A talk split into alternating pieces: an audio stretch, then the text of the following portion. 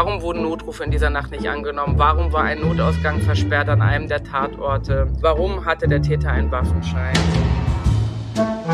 Wie haben Sie das gemacht? Ein Podcast von Reportagen FM und der Reportageschule.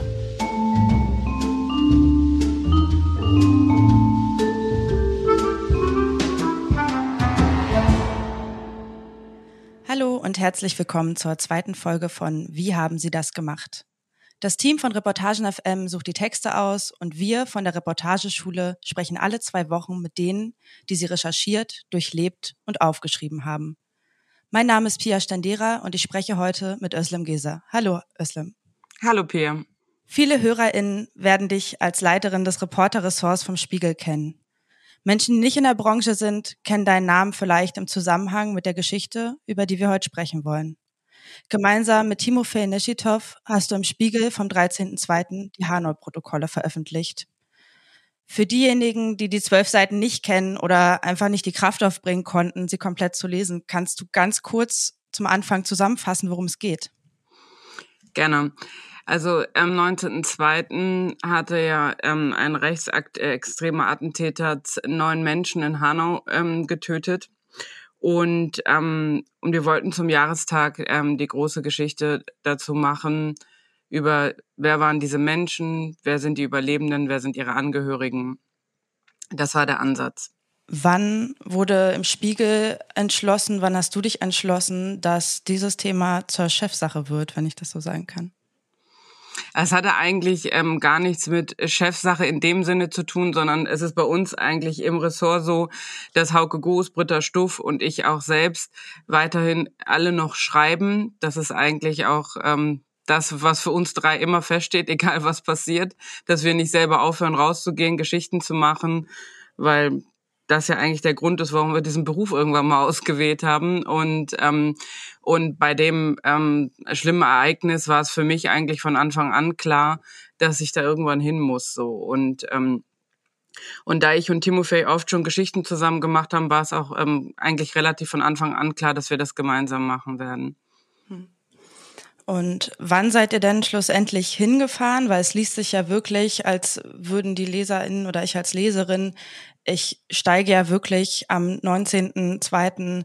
um 21.55 Uhr ein und begleite die Menschen, die Hinterbliebenen, die auch Betroffenen ähm, bis zum heutigen Tage, habe ich das Gefühl. Mhm. Da frage ich mich natürlich, wann seid ihr da eingestiegen und wie lange hat die Recherche gedauert? Mhm. Also es ist so, ähm, kurz nach der Tat ähm, war ja klar, also da wurde ja auch viel darüber berichtet, auch wir im Spiegel hatten ja meine Kollegen aus dem Deutschlandressort hatten ja gleich einen Titel gemacht und ähm, für uns war nur klar, ähm, relativ am Anfang, dass wir ähm, gern die betroffenen Perspektive zeigen wollen, dass wir diese Geschichte erzählen wollen. Wer waren diese neuen Kinder? Wer sind ihre Eltern? Und was hat dieser Anschlag eigentlich noch alles quasi diesen Menschen angetan, weil es sind neun Menschen gestorben. Das Ausmaß ist ja nach so einem Anschlag aber immer viel, viel größer. Und es war in den ersten Wochen und Monaten klar, dass du eigentlich so eng und so nah, wie wir das mit den Angehörigen machen wollen, das eigentlich noch nicht machen kannst. Dann hatten wir ja ein Corona-Jahr ein bisschen, da war ja vieles sowieso eingeschränkt für uns alle. Dann war die große Demo im Sommer, die dann ausfiel. Und Kontakt hatten wir zu der Initiative eigentlich von Anfang an. Also wir haben immer wieder mit Nerus Dummern geschrieben, sie getroffen, tatsächlich hingefahren und äh, da geblieben sind wir erst ab Oktober. Und zwar dann aber fast jede Woche, manchmal drei, manchmal vier Tage. In der Regel immer zusammen. Und weil du das so sagst, ähm, weil man ja quasi ab dem 19.02. dabei ist, das ist eigentlich auch ähm, das ist eigentlich auch der Grund, der Grund dafür ist eigentlich, dass diese Menschen in der Initiative jeden Tag halt noch genau so über diese Tat sprechen, als ob sie gestern geschehen sei. Und deswegen ähm, war das dann ab dem Zeitpunkt, wo wir da waren, ab Oktober bis halt zur Veröffentlichung, ähm, immer Thema und immer in der Initiative da. Deswegen, das ist wahrscheinlich auch der Grund. Wenn du von der Initiative sprichst, dann sprichst du von 140 Quadratmetern in der Kremerstraße in Hanau. Mhm. Ähm, ein Ort, beschreib ihn bitte, weil er ist ja euer Hauptschauplatz des Textes geworden. Mhm.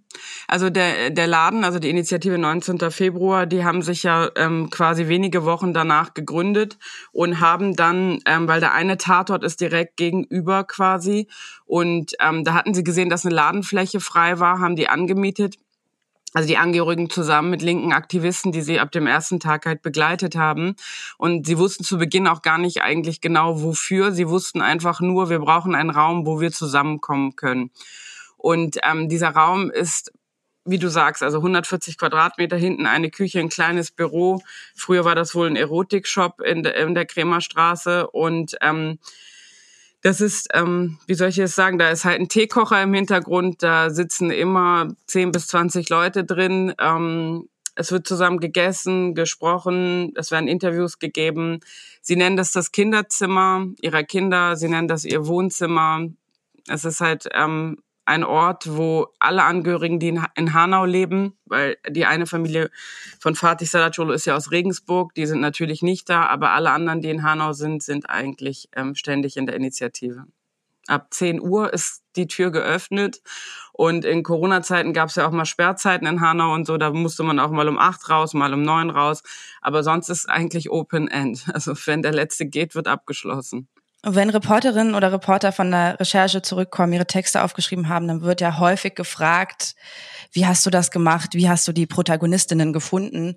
In dem Fall wird das ziemlich deutlich. Es geht viel über die Initiative, über diesen Raum, aber wie konntet ihr euch diesen Raum erschließen? Wie habt ihr euch in diesem Raum bewegt und wie konntet ihr letztendlich diese Nähe zu den Protagonistinnen herstellen, die sich in den Hanau-Protokollen sehr stark abbildet? Also es ist ja so, dass der Raum ähm, relativ offen ist. Also jeder ist willkommen, jeder darf vorbeikommen. Es kommen ständig Menschen, auch besonders zum Jahrestag hin, halt für Interviews, für Gespräche. Die kündigen sich an, wie wir es auch gemacht haben. Also man schreibt dann eine E-Mail, man ruft an, dann ähm, fragen sie, wann kommst du und wie lange kommst du? Das ist ja so quasi ähm, die erste Frage, die Menschen dann auch wissen wollen, weil es natürlich obwohl es ein offener Raum ist, natürlich auch ein sehr geschützter Raum ist in dem Sinne, ähm, dass sie da halt alles besprechen. Und äh, wie habt ihr euch da angekündigt? Seid ihr hingekommen und habt gesagt, hallo, wir beiden, wir wollen jetzt vier Monate hier sein? Nein, also ich habe ähm, Nevros gesagt, wir würden, an Nevros Dummern von Initiative würden gerne kommen und die Familien kennenlernen und dann ähm, Einzelgespräche führen. Und ähm, da muss man auch zum Anfang sagen, unsere Idee war ja auch zu sagen, wer waren diese neuen Kinder? Wir, wir erzählen noch mal ganz ausführlich ihre Geschichten. Dafür war klar, dass wir über Monate recherchieren werden, aber es war nicht uns auch selbst nicht klar, dass wir dann ähm, bei jeder Reise drei, vier Tage immer in diese in, in diesem Raum bleiben werden quasi. Und wir dachten erstmal das ist ein, ein guter Raum oder dass wir den Menschen erstmal begegnen können sie kennenlernen können. Aber nachdem ich kann dir eigentlich sagen zwei Wochen oder drei Wochen nachdem wir da waren war relativ klar ähm, wir müssen ja einfach immer sitzen bleiben. So. Und ähm, und nachdem wir die ersten kennengelernt hatten, die ersten Gespräche waren auch so, dass sie das Gefühl hatten, sie geben jetzt Interviews, wie sie es ja auch routiniert das ganze Jahr gemacht haben. Und als sie gemerkt haben, dass wir auch nach den Interviews noch sitzen bleiben, dass wir Tee trinken, dass wir weiterreden, haben wir ihnen einfach erklärt, uns geht es darum, euch zu begleiten bei eurem Kampf, bei eurem Alltag und gar nicht darum, dass ihr uns immer erzählt, was ihr macht, sondern dass wir einfach da sein dürfen. Und das haben sie uns dann ja natürlich gewährt, weil ähm, das war dann kein Zaubertrick oder so, sondern das war ihre Entscheidung, dass wir auch so da bleiben dürfen. Und aber das wurde dann immer länger, immer öfter und ähm, das, da haben sie uns aber gut ausgehalten, würde ich sagen. Also da kann man ihnen nur danken. Und für uns beiden war irgendwann klar, ähm, das ist, das ist der Raum für die Geschichte. Und wenn wir auch Interviews hatten außerhalb oder mal zu Familien nach Hause durften, war in der Regel klar, einer bleibt hier. Also einer bleibt in der Kremerstraße quasi von uns beiden.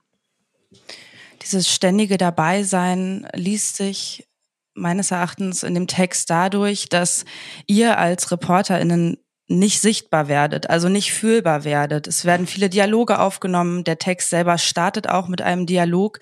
Das heißt, das Wort wird ganz klar übergeben. Wie ist die Entscheidung gefallen, wie dieser Text tönen soll, wie er aufgebaut wird? Also es war auch am Anfang, ähm, wie gesagt, gar nicht klar, sondern es war einfach so, dass, weil wir ja ähm, ständig da waren und immer nach den drei, vier Tagen, wenn wir auch nach Hause fuhren, uns ähm, dann in, in den vier Stunden Zugfahrt immer gegenseitig gesagt haben, ähm, was ist dir eigentlich hängen geblieben, was war für dich diesmal wieder das Berührendste, das Entscheidendste. Da haben wir uns dann so, jeder für sich, weil ich bin eigentlich auch ein Chaot und Timofey auch, aber wir haben uns so angefangen, so Notizen zu machen, was bleibt eigentlich von dieser, von dieser Woche, weil wenn du auf so eine Langstrecke irgendwo hinfährst, verändert sich das ja auch nochmal. Und hier war eigentlich ähm, relativ schnell klar, dass ähm, man dem Leser irgendwie mitgeben muss, was wir miterleben durften, weil normalerweise jetzt ganz technisch gesehen und aus der Branche jetzt ist es ja so, dass man denkt, wie schreibe ich das auf? Wie finde ich den richtigen Ton? Wie finde ich die richtigen Sätze? Und da muss ich noch einen tollen Gedanken haben und hier hier die Beschreibung und ähm, es war relativ schnell klar, dass nicht unser Ton zählt, sondern gerade der Ton der Betroffenen, wie sie darüber reden und und auch als wir dann ähm, schreiben wollten, war auch klar, wenn wir das umschreiben, was sie erlebt haben, das kann gar nicht so stark sein, als wenn sie selbst reden. Und also der Stoff hat sich ein bisschen die Form gezogen in dem Falle. Das war einfach eine Entscheidung nach der Recherche eigentlich. Es war von Anfang an überhaupt nicht klar, wie machen wir das, was wird das eigentlich? Werden das Einzelseiten über jeden Einzelnen, werden das Protokolle, die wir aneinander kleben? Das, das war überhaupt nicht klar zu Beginn. Und nach der Zeit in der Initiative ähm, war, war relativ klar, man muss einfach den Alltag hier abbilden, wie er nun mal läuft und auch wie sie ständig immer wieder über dieselben Themen reden, wie die verschiedenen ähm, betroffenen, überlebenden Eltern darüber sprechen. Das war dann relativ schnell klar. Hm. Diese sich immer wiederholenden Themen, diese Loops, in denen sich in dem Raum alles bewegt, die sind abgebildet. Welche Entwicklungen passieren aber auch in diesen vier Monaten mit den Betroffenen? Also es ist ja so, dass ähm, als wir zu Beginn dort waren, ähm, im Thema, also der Aufarbeitung auch, ne? Also was für Fehler wurden gemacht von Behördenseite und was erfahren die Eltern noch alles, was in dieser Tatnacht geschehen war. Das hat sich wirklich live entwickelt, als wir vor Ort waren quasi. Also wir konnten mit zusehen, wie sie ähm, enttäuscht wurden, schockiert wurden, wieder neue Details erfuhren, wie das quasi da weiterging was in ihrem eigenen Stand, also ihr Kampf und auch ihre, ihre Kraft, das so zu machen, ist eigentlich die ganze Zeit gleich hoch gewesen. Das muss ich schon sagen. Das hat uns auch sehr beeindruckt. Aber dieses so ähm, nicht aufgeben, nicht nur trauern, weiterkämpfen, das, das hat sich ein, in den vier Monaten, würde ich sagen, gar nicht verstärkt, sondern der war beeindruckend stark von Anfang an. Aber man konnte einfach zusehen dabei, wie sie mit der Stadt darüber diskutieren, wo welche Gedenktafel hinkommt, wann welche Namen wo abgenommen werden dürfen, wo wieder hin sollen, wann die Grabsteine kommen und welche, zum Beispiel in, in Dietzenbach, was nicht Hanau ist, kämpft die eine Mutter immer noch darum, dass ihr Kind ein Ehrengrab bekommt und so. Und diese Prozesse quasi konnten wir da live mit begleiten, beziehungsweise gar nicht wir begleiten, sondern während die darüber sprachen, immer mit zuhören. Also es ist ja immer ständig Thema. Dann gibt's eine Schalte mit der Stadt, dann gibt's Gespräche unter denen, dann wird der nächste Brief geschrieben, dann wird ein Brief an Merkel geschrieben, dann wird ein Brief an die Stadt geschrieben, dann wird eine Wohnung gesucht und so. Das ist halt der Alltag da und ähm, da merkst du relativ bald, also so nach, nach einem Monat oder so, was die Themen sind quasi, die sie immer wieder beschäftigen. Ihr habt im Text geschrieben, es wird keinen Prozess geben, weil der Täter selbst tot ist. Und in der Initiative findet deswegen eine Art Prozess statt. Ihr habt das wie ein Gericht beschrieben. Ähm, wann habt ihr das erkannt und wie kann ich mir das vorstellen? Also wir haben das ehrlich gesagt erst ähm, Wochen nachdem wir das erste Mal da waren erkannt. Ich würde sagen, so zwei, drei Wochen danach war es ähm, relativ klar. Am Anfang dachten wir ja, es ist der Ort, wo wir allen Angehörigen und den Menschen begegnen können. Und ähm, und da hat man auch wieder gemerkt, was man sich vor, vorstellt, bevor man irgendwo angekommen ist, ist oft falsch.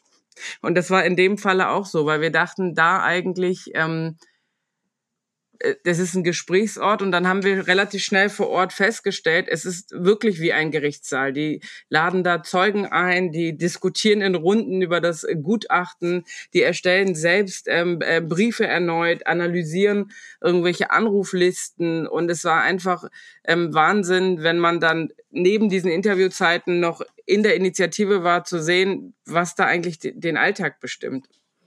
Und wie hat sich deine eigene Wahrnehmung verändert? Ich meine, du hast am 19.02. auch einen Kommentar veröffentlicht, der hieß, es waren meine Leute, glaube ich. Und ähm, war das von vornherein Bewusstsein, was du hattest, mit dem du da rangegangen bist, oder hat sich das auch während der Recherche entwickelt? Also das hat sich definitiv während der Recherche also noch mehr entwickelt. Ne? Es ist klar, als die Tat geschah und ich das im Fernsehen sah, ich meine, ich bin 39, ähm, die meisten, ähm, es gibt natürlich ein paar, die auch über 30 sind, aber die meisten der Opfer sind ja Anfang 20 gewesen und es ist quasi noch eine Generation unter mir in diesem Land von Menschen, die irgendwann mal hierher gekommen sind, damit es ihnen besser geht und ähm, und das sind halt quasi Enkel der Gastarbeiter, Zuwanderer aus Süd, ähm, Südosteuropa und ähm, alles Menschen, die nach Deutschland gekommen sind, wie ja auch meine Großeltern irgendwann, damit das Leben der der Kinder und Enkelkinder besser wird. Natürlich spricht dich das an, aber ähm, wie sehr mich das selbst auch betrifft, habe ich eigentlich nach dieser Zeit in Hanau noch mal mehr begriffen, kann ich schon sagen. Also ich habe auch gemerkt, ich habe ja jahrelang auch zum Beispiel nie ähm, über, ich habe ja auch nie die NSU-Opfer zum Beispiel besucht. Das wollte ich auch immer. Ich habe es immer nicht gemacht. Und nachdem ich vier Monate in Hanau war, habe ich halt auch nochmal für mich gemerkt, dass ich einfach verdrängen wollte, dass solche Taten auch mich meinen können, also auch mich persönlich. Und das war dann schon nochmal innerlich eine neue Erkenntnis quasi. Und wenn du da mit Eltern sitzt, irgendwie, die dir detailliert beschreiben und sehr technisch, wie sich die Kugel in den Kopf ihres Kindes gebohrt hat und, und du hörst dazu und du hörst stundenlang zu, dann sitzt du im Zug, fährst nach Hause, hast selbst ein Kind, was fünf Jahre alt ist und auch schwarze Haare hat, dann denkst du dir, könnte es auch gemeint sein beim nächsten Mal. Hat sich dadurch deine Perspektive verändert, die du sonst als Reporterin einnehmen würdest bei anderen Texten? Das kann ich gar nicht so genau sagen, weil im Endeffekt ist ja der Ansatz immer, ob uns das immer gelingt, ist ja die andere Frage, aber dass wir so viel Zeit wie möglich mit den Menschen verbringen und dann versuchen, ähm, ihren Blick auf das Geschehene zu zeigen. Und, und hier ist es halt so, äh, und dann bei vielen Recherchen distanzierst du dich danach nochmal, dann redest du mit der Gegenseite, dann redest du mit Experten und guckst dir nochmal an, wie man das genau gewichten kann, was da passiert ist und so.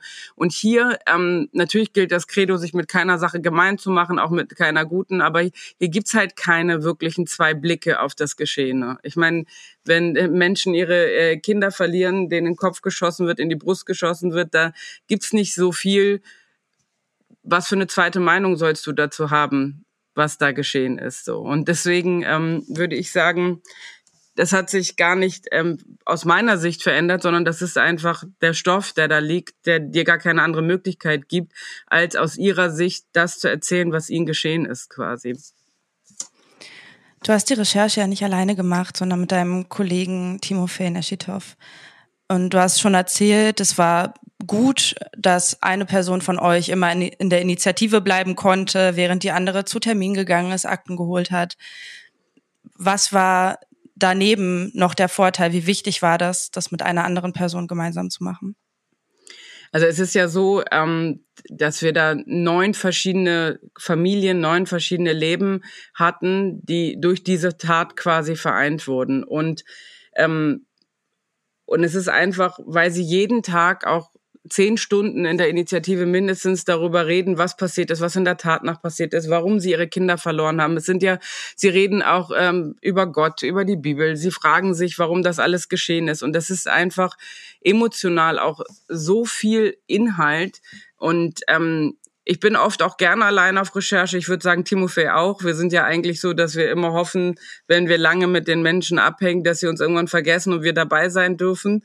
Und ähm, ich würde aber bei dieser Recherche sagen, ähm, ich glaube, da kann ich auch für ihn sprechen, dass das eigentlich inhaltlich ein Stoff war, den man allein kaum bewältigt hätte. Also wenn ich ihn abends nicht gehabt hätte, nachdem wir irgendwie da zehn Stunden mit den Menschen saßen, um nochmal eine halbe Stunde im Hotel zu schweigen oder nochmal darüber zu reden, weiß ich nicht ganz, ob ich das so ähm, alles hätte gut verarbeiten können.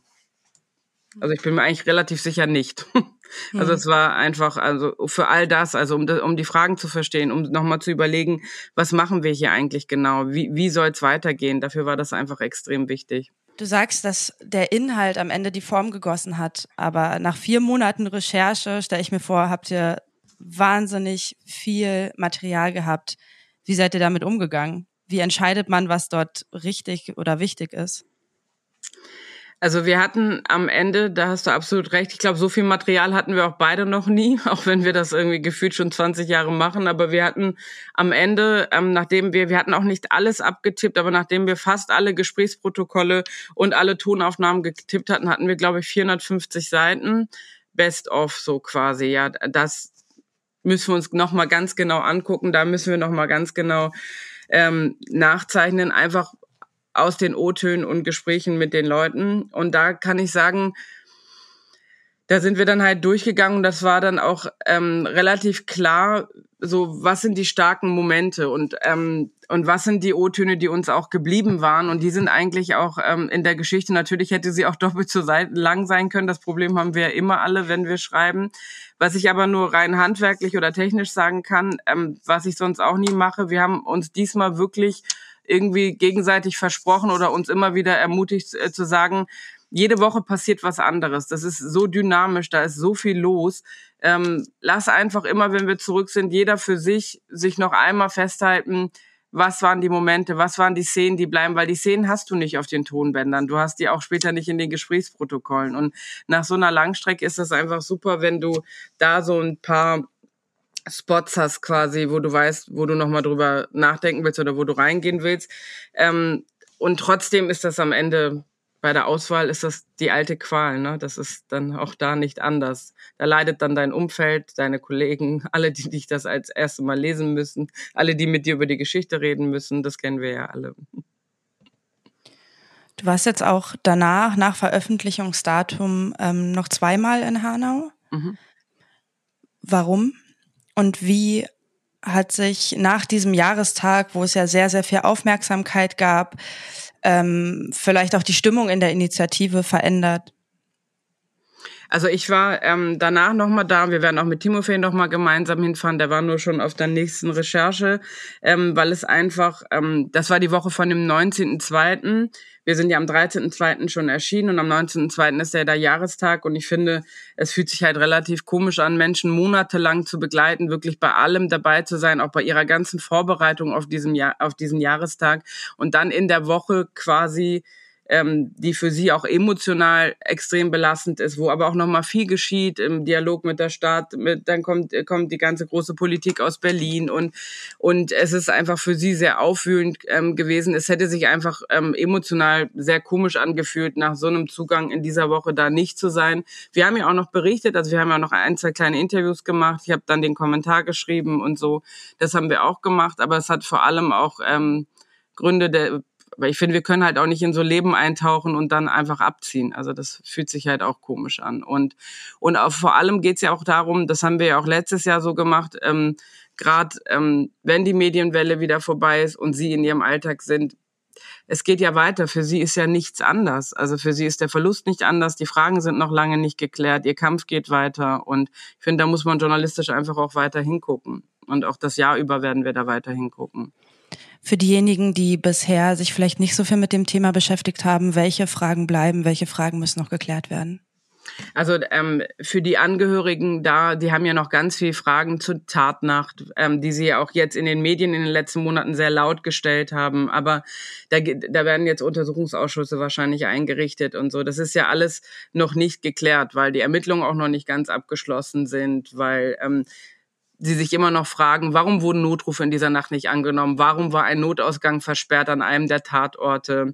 Warum hatte der Täter einen Waffenschein? Warum konnte der ähm, an äh, zwei verschiedene Orte in dieser Stadt fahren und die Polizei hat ihn nicht gestoppt. Also da gibt's unendlich viele Fragen. Warum wohnt der Tätervater, der Anzeigen stellt, das ganze Jahr über noch ähm, rassistische Anzeigen, also Anzeigen mit rassistischem Inhalt? Warum wohnt er noch weiterhin in ihrer Nachbarschaft? Also sie haben eigentlich fast mehr Fragen als äh, in den Tagen nach der Tat. So kann man das zusammenfassen, wie es den Angehörigen heute geht in Hanau auch. Dann hoffe ich auf weitere Berichterstattung darüber und äh, danke dir, Özlem, fürs Gespräch. Danke dir.